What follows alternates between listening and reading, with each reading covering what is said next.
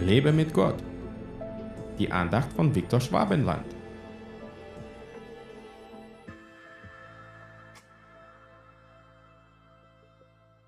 Ich bewahre dein Wort in meinem Herzen, damit ich nicht gegen dich sündige. Psalm 119, Vers 11.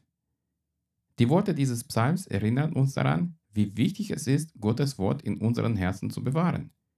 Das Herz, in der Bibel oft als der Sitz unserer Gedanken, Gefühle und Entscheidungen beschrieben, ist von entscheidender Bedeutung für unser geistliches Leben.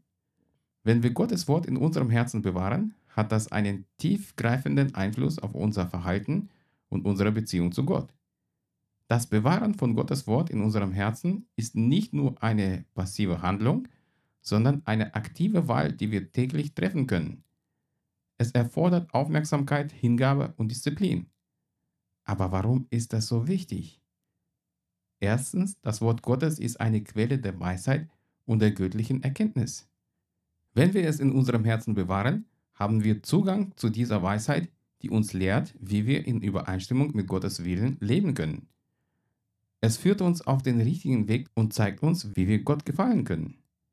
Zweitens, das Bewahren von Gottes Wort in unserem Herzen hilft uns, gegen die Sünde zu kämpfen. In einer Welt, die von Versuchungen und Ablenkungen geprägt ist, ist es leicht, von Gottes Wegen abzukommen. Aber wenn wir sein Wort in unseren Herzen bewahren, haben wir eine mächtige Waffe gegen die Versuchung. Der Geist Gottes erinnert uns durch das Wort daran, was richtig ist und gibt uns die Kraft, Nein zu sagen, wenn wir mit Sünde konfrontiert werden. Drittens, das Bewahren von Gottes Wort in unserem Herzen fördert unsere Beziehung zu Gott. Es ermöglicht uns, ihn besser zu verstehen seine Liebe und seine Absichten für unser Leben zu erkennen. Wenn wir sein Wort in unseren Herzen tragen, sind wir in der Lage, eine tiefere Verbindung zu ihm herzustellen und ihm näher zu sein. Lass keinen Tag vergehen, ohne das Wort Gottes zu lesen und darüber nachzusinnen. Gott segne dich. Hat dir diese Andacht gefallen? Dann teile sie bitte mit deinen Freunden.